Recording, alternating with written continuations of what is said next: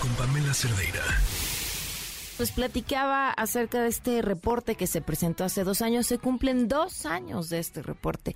¿Qué ha pasado si no ha sido que crecen el número de casos denunciados de menores víctimas de explotación sexual, de abuso sexual en las escuelas, en lo que parece ser una red perfectamente coordinada y de verdad de, de historia de terror, de absoluto terror, de impunidad.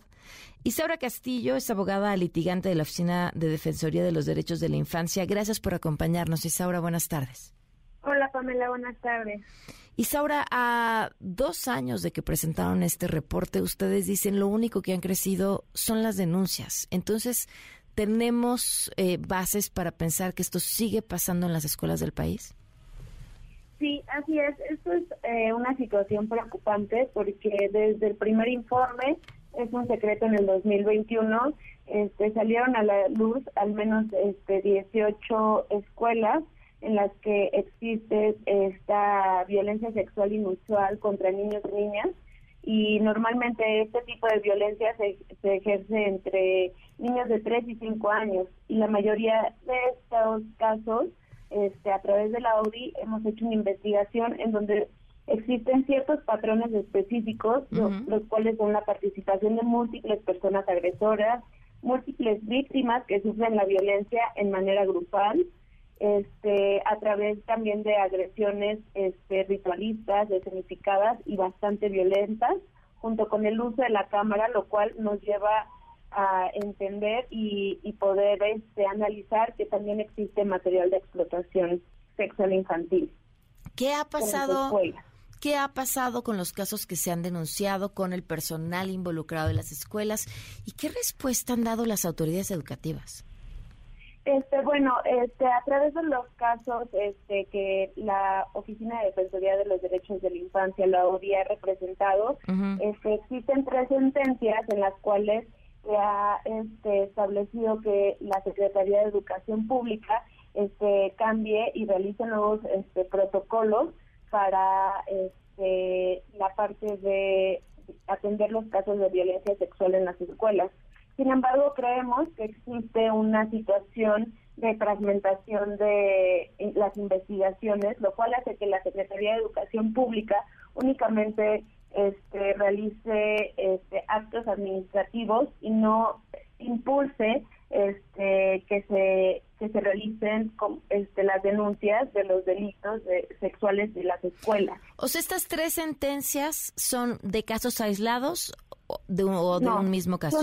Son, de casos que pertenecen a, la violencia sexual. De estos casos que ustedes con los patrones este, que están señalados dentro del informe lo cual hace que sean delitos complejos y la fiscalía debería de investigar de manera este, conjunta, este claro. casos cuando existe un, una denuncia de violencia sexual infantil junto con estos patrones, ya que existe un, una el crimen organizado que puede estar dentro de esta situación y hay una organización donde existen múltiples agresores dentro de las diferentes escuelas que la ODI este, tanto ha representado como ha este, logrado investigar un poco más de estas este, escuelas que han sufrido de, este, de estos delitos.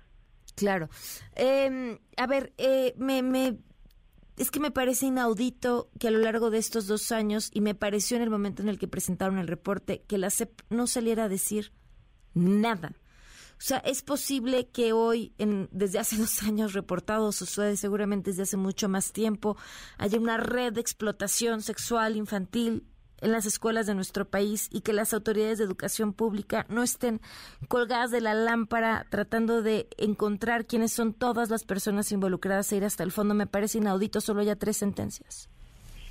Bueno, este, la Secretaría de Educación Pública hasta la fecha no ha hecho ningún ningún comunicado al respecto ni ha buscado cambiar este, los protocolos que son de suma importancia para, para poder identificar este tipo de este, de, delincuencia, la cual es una red de delincuencia organizada que resulta ser preocupante porque siguen existiendo casos y van en aumento. Este, la Ciudad de México actualmente es el estado principal en, el que cuenta con este tipo de casos. ¿La Ciudad de México? Sí. Ok.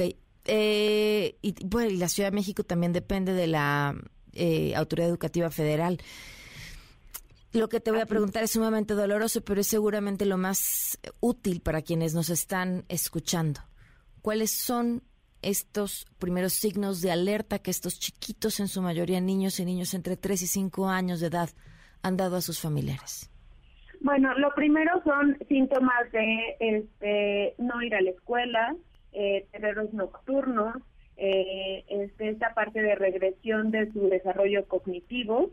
Este, algunos niños y niñas, de, como este, la red este, de delincuencia ocupa normalmente a niños de entre 3 y 6 años, su desarrollo cognitivo y, y, su desarrollo del lenguaje es muchísimo más limitado, lo cual nos llega a entender que es un problema también dentro de las fiscalías, uh -huh. porque eh, las, las fiscalías refieren que siempre los niños tienen que tomar en cuenta este, lo que lo que ellos dicen, ¿no? Entonces, dentro de eso existen otras este, circunstancias que deben de tomarse en cuenta y no solo este, la parte eh, de las entrevistas de los niños y niñas. Pues te agradezco muchísimo, Isaura, que nos hayas tomado la llamada y seguimos al pendiente. Muchas gracias. Gracias. Hasta luego. Noticias MBS con Pamela Cerdeira.